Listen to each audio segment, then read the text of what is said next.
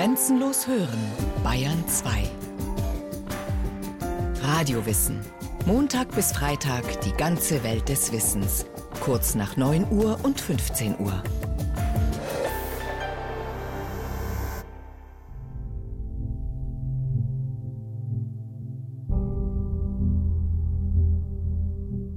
Wir sehen Menschen leben, denen der Schädel fehlt. Wir sehen Soldaten laufen, denen beide Füße weggefetzt sind. Sie stolpern auf den splitternden Stümpfen bis zum nächsten Loch. Ein Gefreiter geht zur Verbandsstelle und über seine festgehaltenen Hände quellen die Därme. Wir sehen Leute ohne Mund, ohne Unterkiefer, ohne Gesicht. Wir finden jemand, der mit den Zähnen zwei Stunden die Schlagader seines Armes klemmt, um nicht zu verbluten. Die Sonne geht auf, die Nacht kommt, die Granaten pfeifen. Das Leben ist zu Ende. Dabei hat es doch gerade erst begonnen. Paul Bäumer und seine Klassenkameraden haben sich freiwillig an die Front gemeldet. Am Ende des Ersten Weltkrieges, am Ende des Romans Im Westen nichts Neues von Erich Maria Remarque, sind die 20-Jährigen tot. Paul Bäumer, der Ich-Erzähler, stirbt als letzter der Gruppe. Das Buch schließt mit dem lakonischen Satz Er fiel im Oktober 1918, an einem Tage, der so ruhig und still war an der ganzen Front, dass der Heeresbericht sich nur auf den Satz beschränkte, im Westen sei nichts Neues zu melden.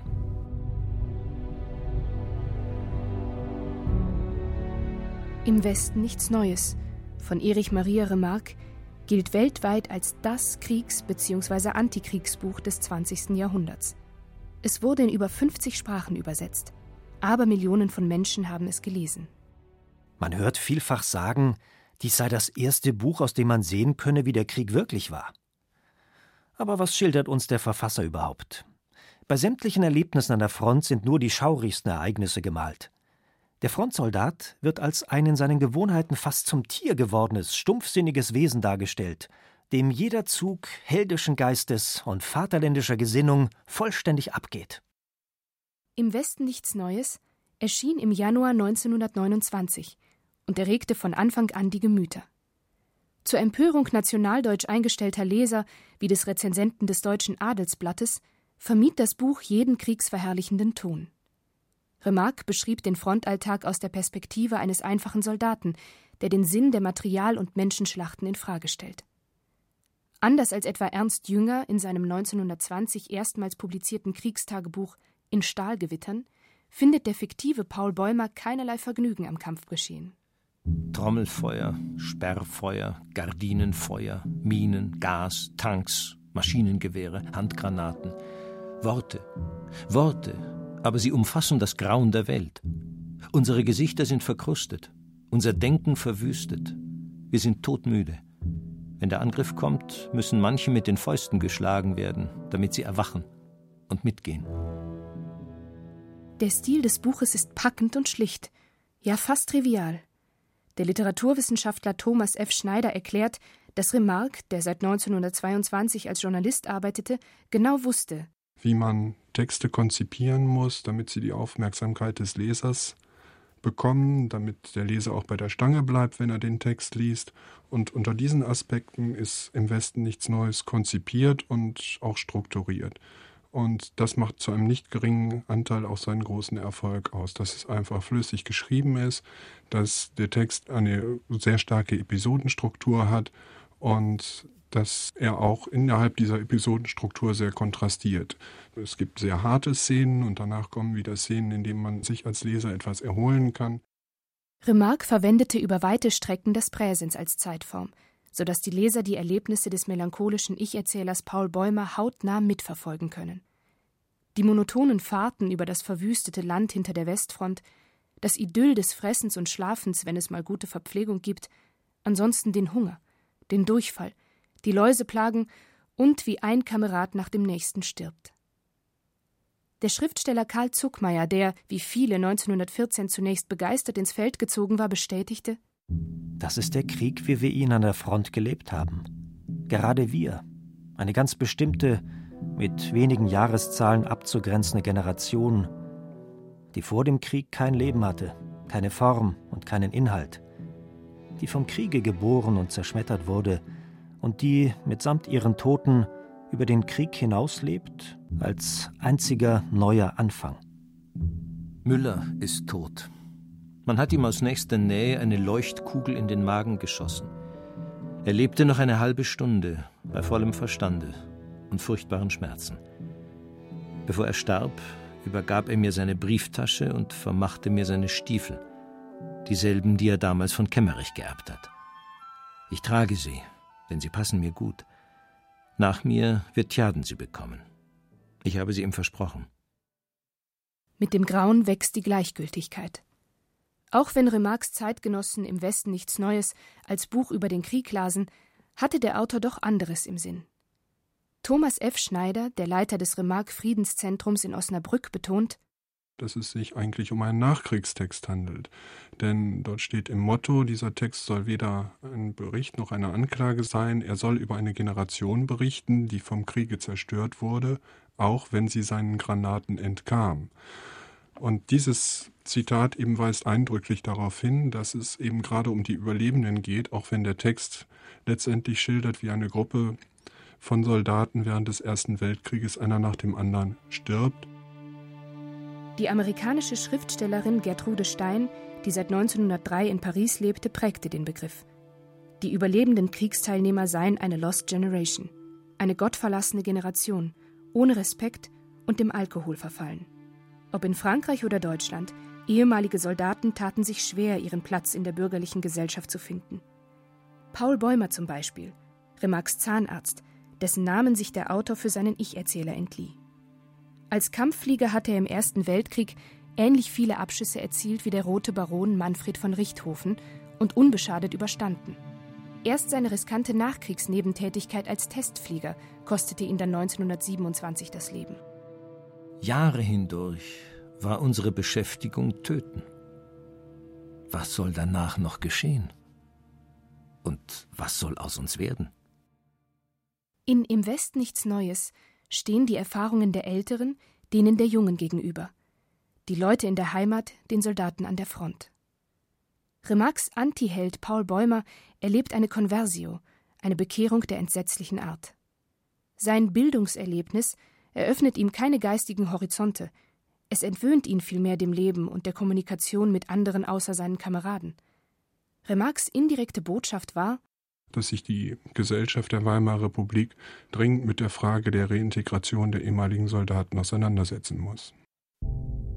Wir sind verbrannt von Tatsachen. Wir kennen Unterschiede wie Händler und Notwendigkeiten wie Schlechter. Wir sind nicht mehr unbekümmert. Wir sind furchtbar gleichgültig. Wir sind verlassen wie Kinder und erfahren wie alte Leute. Wir sind roh und traurig und oberflächlich. Ich glaube, wir sind verloren. Im Westen nichts Neues war von Remarque von Anfang an als ein Text gedacht, der sich mit der Nachkriegsfrage auseinandersetzte.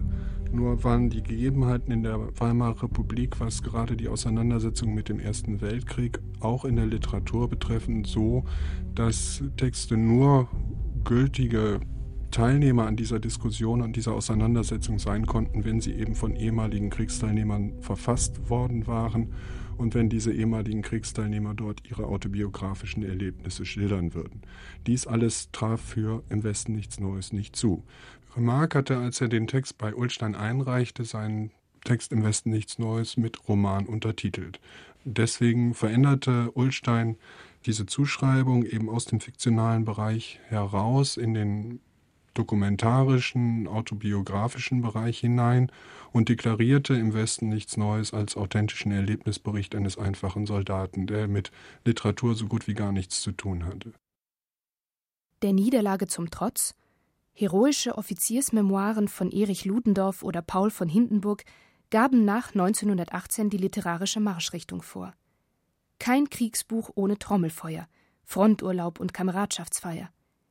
In der Nachfolge zelebrierte ein Heer von Texten die Taten einzelner Helden.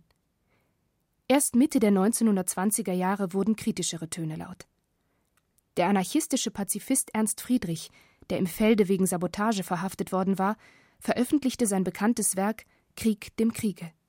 und bildende Künstler wie der ehemalige Vizefeldwebel Otto Dix oder Georges Gross brachten die selbst erlittenen Qualen auf die Leinwand. Erich Maria Remarque jedoch war im Juni-Juli 1917 nur einige Wochen an der Westfront im Einsatz gewesen, bis eine Schussverletzung den 19-Jährigen für Monate ins Lazarett brachte. Nach dem Krieg arbeitete er kurz als Volksschullehrer und schlug sich dann als Grabsteinverkäufer, Organist und Werbetexter durch, um schließlich als Redakteur bei der Berliner Zeitschrift Sport im Bild zu landen. Erich Maria Remarque, kein Schriftsteller vom Beruf, ein junger Mann in den ersten Dreißigern, hat plötzlich vor einigen Monaten den Drang und Zwang empfunden, das in Worte zu fassen, zu gestalten und innerlich zu überwinden, was ihm und seinen Schulkameraden geschehen war. Ich litt unter ziemlich heftigen Anfällen von Verzweiflung. Bei dem Versuche, sie zu überwinden, suchte ich allmählich ganz bewusst und systematisch nach der Ursache meiner Depressionen. Erich Maria Remarque äußerte sich 1929 in einem längeren Gespräch mit dem Journalisten Axel Eggebrecht durchaus im Sinne der Marketingstrategie des Ullstein Verlags. Dass im West nichts Neues allerdings ein Best-of eigener und fremder Fronterlebnisse war, verriet er natürlich nicht. Aber zumindest was seine seelische Verfassung betraf, konnte er wohl bei der Wahrheit bleiben. Durch diese absichtliche Analyse kam ich auf mein Kriegserleben zurück. Ich konnte ganz Ähnliches bei vielen Bekannten und Freunden beobachten. Wir alle waren und sind oft noch unruhig, ziellos, bald exaltiert, bald gleichgültig, im tiefsten Grunde aber unfroh. Der Schatten des Krieges hing auch und gerade über uns, wenn wir gar nicht daran dachten – am selben Tage, an dem ich diesen Gedanken hatte, begann ich zu schreiben, ohne lange Überlegung. Das ging sechs Wochen lang, jeden Abend, wenn ich aus dem Büro kam. Dann war das Buch fertig. Erst seit Ende der 1980er Jahre, als Typoskripte verschiedener Fassungen von Im Westen nichts Neues auftauchten, lässt sich belegen, dass Remarque den Text doch mehrfach überarbeitet hatte. Den Wünschen des Ulstein Verlages entsprechend betonte er den Kameradschaftsgedanken stärker und milderte negative Äußerungen über den Krieg ab. Trotzdem beharrte der Schriftsteller noch 1963, sieben Jahre vor seinem Tod, darauf, dass er sein berühmtestes Buch in einem einzigen eruptiven Akt niedergeschrieben hätte. Sie sind bekannt dafür, oder Sie sagen es von sich selber, dass Sie Ihre Bücher immer wieder und immer wieder überarbeiten, bis Sie glauben, dass es die richtige Form gefunden hat. Es ist mir nur bei einem Buche gelungen, das nicht zu tun. Das war mein erstes. Das habe ich nur einmal geschrieben und das hat nur vier Wochen gedauert. Die Rechnung der liberal gesinnten Ulstein-Brüder ging damals auf. Zunächst als Fortsetzungsgeschichte in der zum Verlag gehörenden Voßschen Zeitung publiziert, erreichte das Buch binnen kurzem eine Auflagenstärke, von der die politisch rechts stehende Literatur nur träumen konnte. Ulstein verbindet mit Im Westen nichts Neues und mit der Veröffentlichung dieses Textes einen ungeheuren Allgemeingültigkeitsanspruch, der gerade darauf hindeuten soll und dass der Text ein vehementer Beitrag dazu sein sollte, wer denn die Deutungshoheit über dieses historische Ereignis Erster Weltkrieg gewinnen würde. Würden es diejenigen sein, die den Ersten Weltkrieg als zu Unrecht verloren angesehen haben und lieber eine Revision seiner Ergebnisse unter Einflussnahme oder Einbeziehung eines zukünftigen Krieges sein sollten, oder sollte eben mehr eine demokratische und damit auch die Demokratie der Weimarer Republik stützende Interpretation des Ersten Weltkrieges im Vordergrund stehen. Und genau in dieser Auseinandersetzung nimmt sowohl der Text als auch der Autor Remarque eindeutig Position. Wir sind keine Jugend mehr. Wir wollen die Welt nicht mehr stürmen. Wir sind Flüchtende. Wir flüchten vor uns, vor unserem Leben. Wir waren 18 Jahre und begannen, die Welt und das Dasein zu lieben. Wir mussten darauf schießen. Die erste Granate, die einschlug, traf unser Herz. Wir sind abgeschlossen vom Tätigen, vom Streben, vom Fortschritt. Wir glauben nicht mehr daran. Wir glauben an den Krieg. Das ganze Buch ist eine krampfhafte Betrachtung des Krieges durch eine Abortbrille. Es ist aus der Latrinenperspektive geschrieben, und so wird schließlich das Denkmal des unbekannten Soldaten ein einziger großer Kothaufen. Es ist eine jauchzende Entschuldigung der Deserteure, Überläufer, Meuterer und Drückeberger und somit ein zweiter Dolchstoß an der Front. An den Gefallenen aber eine Leichenschändung. Wer den deutschen Frontsoldaten nicht kennt, Frage unsere Feinde von einst und jetzt, und er wird hören, der deutsche Frontsoldat ist nicht unbekannt. Die ganze Welt zittert noch von der Wucht seiner Erscheinung. Nur in Deutschland will man ihn nicht kennen. Der völkische Beobachter spuckte Gift und Galle. Die mediale Schlacht um im Westen nichts Neues erfasste alle Blätter und Zeitschriften. Im Juli 1929 veröffentlichte der Ullstein Verlag eine Werbebroschüre, die unter dem Titel Der Kampf um Remarque positive und negative Pressestimmen gegenüberstellte.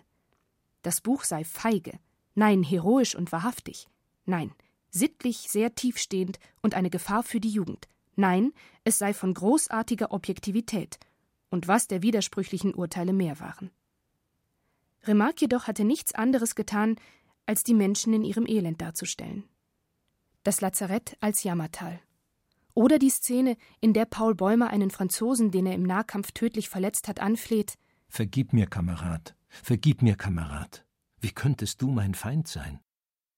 Der Erzfeind als Kamerad. Als sich herausstellte, dass der Verlag Remarques Biografie verfälscht hatte, geriet auch dessen Person ins Schussfeld. Die radikale Rechte behauptete, er hieße eigentlich Kramer und sei ein französischer Jude. Der Vorwurf, dass er über Dinge schreibe, die er nicht aus persönlicher Erfahrung kenne, blieb an Remarque haften. So musste er sich noch 1956 anlässlich des Theaterstücks Die letzte Station dazu äußern, wie er denn über einen KZ-Häftling schreiben könne, ohne selbst inhaftiert gewesen zu sein. Ein Schriftsteller kann nicht immer alles mitgemacht haben selbst. Er kann nicht ein Mörder werden, um zu wissen, wie es bei einem Mörder aussieht. Wie Menschen sich in außerordentlichen Situationen benehmen, das sollte ein Schriftsteller wissen oder er weiß es nicht. Das richtet sich nach der Qualität des Schriftstellers nicht. Für Erich Maria Remarque war dieser überwältigende Erfolg mit im Westen nichts Neues. Einerseits natürlich ein Glücksfall, andererseits auch eine Katastrophe. Glücksfall dahingehend, dass er von einem Tag auf den anderen weltberühmt wurde und er wurde auch von einem Tag auf den anderen sehr, sehr reich. Die andere Seite, die Katastrophe, aber dahingehend, weil er wusste, dass er von nun an immer der Autor von Im Westen nichts Neues sein würde. Und das führte dazu, dass Remarque ab diesem Zeitpunkt verstärkt unter Depressionen litt, dass er verstärkt äh, dem Alkohol zusprach und dass sein Leben in gewisser Hinsicht sehr stark aus dem Ruder lief. Hinzu kam natürlich, dass er an der Spitze der schwarzen Liste der Nationalsozialisten stand und dass ihm auch klar war, dass er Deutschland möglichst bald würde verlassen müssen. Von der nationalsozialistischen Hetze entnervt, übersiedelte Remarque 1932 in die Schweiz. Später pendelte er zwischen seiner Tessiner Villa und den USA hin und her. In sein Heimatland kehrte er nach dem Zweiten Weltkrieg nur noch für kurze Besuche zurück. Herr Remarque, eine Frage, die Ihnen wahrscheinlich äh, häufig, wenn nicht immer gestellt wird, aber auf deren Beantwortung wir auch in diesem kleinen Gespräch Wert legen. Ihre Bücher von Im Westen nichts Neues über Zeit zu leben, Zeit zu sterben, Triumphbogen beinhalten immer Kriegs- oder Flüchtlingsschicksale. Das hat einen ganz besonderen Grund. Der Grund besteht leider darin, dass ich in einer Zeit lebe, in der so viel Kriegsschicksale und Flüchtlingsschicksale vorkommen. Never before and perhaps never again will the screen capture so completely, so profoundly the emotional crises of men whose utter loneliness ate away their hearts, whose pathetic yearning for love drove them to distraction, whose sheer terror knew no bounds. All Quiet on the Western Front. Die Verfilmung des amerikanischen Regisseurs Louis Milestone kam bereits 1930 in die Kinos und verschaffte Remarques Vorlage zusätzliche Popularität. Die Nationalsozialisten störten denn auch systematisch alle Versuche, die deutsche Synchronfassung vorzuführen, indem sie das Publikum mit weißen Mäusen oder Stinkbomben belästigten. Bevor überhaupt jemand diesen Film gesehen hatte, standen schon die Rechten und vor allen Dingen die Rechtsradikalen gegen diesen Film auf und organisierten Proteste gegen die Aufführung des Filmes, was letztendlich dann auch dazu führte, dass der Film von den demokratischen Institutionen der Weimarer Republik verboten wurde. Und insbesondere die Nationalsozialisten haben dieses Filmverbot als Sieg ihrer Methode der Destabilisierung der Weimarer Republik betrachtet, nämlich mit legalen Mitteln gegen die demokratischen Institutionen vorzugehen und diese Institutionen letztlich dann dazu zu bringen, dass sie sich selbst demontieren. Und das ist ihnen wunderbar gelungen. Eine eigens erlassene Lex Remarque erlaubte zwar zunächst noch, dass bestimmte Personenkreise in geschlossenen Veranstaltungen die zensierte Filmversion sehen durften, aber als die Nationalsozialisten die Macht dann vollständig errungen hatten, war auch damit Schluss. Die deutsche Studentenschaft Kreis 10 verbrennt zur Stunde auf einem riesigen Scheiterhaufen. Am 10. Mai 1933 warf die deutsche Studentenschaft auf dem Berliner Opernplatz den Bestseller Im Westen nichts Neues ins Feuer. Sie hören Feuersprüche der Studenten Berlin. Gegen literarischen Verrat am Soldaten des Weltkrieges für Erziehung des Volkes im Geiste der Wehrhaftigkeit. Ich übergebe dem Feuer die Schriften des Erich Maria Remarque. Die Saat, vor der Erich Maria Remarque vergeblich gewarnt hatte, ging nun auf. Und ich weiß, all das, was jetzt, solange wir im Krieg sind, versackt in uns wie ein Stein, wird nach dem Kriege wieder aufwachen. Und dann beginnt erst die Auseinandersetzung auf Leben und Tod. Die Tage, die Wochen, die Jahre hier vorn werden noch einmal zurückkommen. Und unsere toten Kameraden werden dann aufstehen und mit uns marschieren. Unsere Köpfe werden klar sein. Wir werden ein Ziel haben.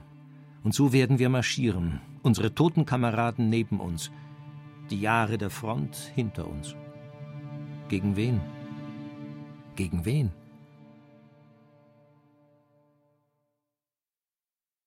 Sie hörten Erich Maria Remarque Im Westen nichts Neues von Justina Schreiber. Es sprachen Mirjana Milosavljevic, Axel Wostri und Carsten Fabian. Tonotechnik Christiane Gerhäuser-Kamp, Regie Petra Hermann. Eine Sendung von Radio Wissen.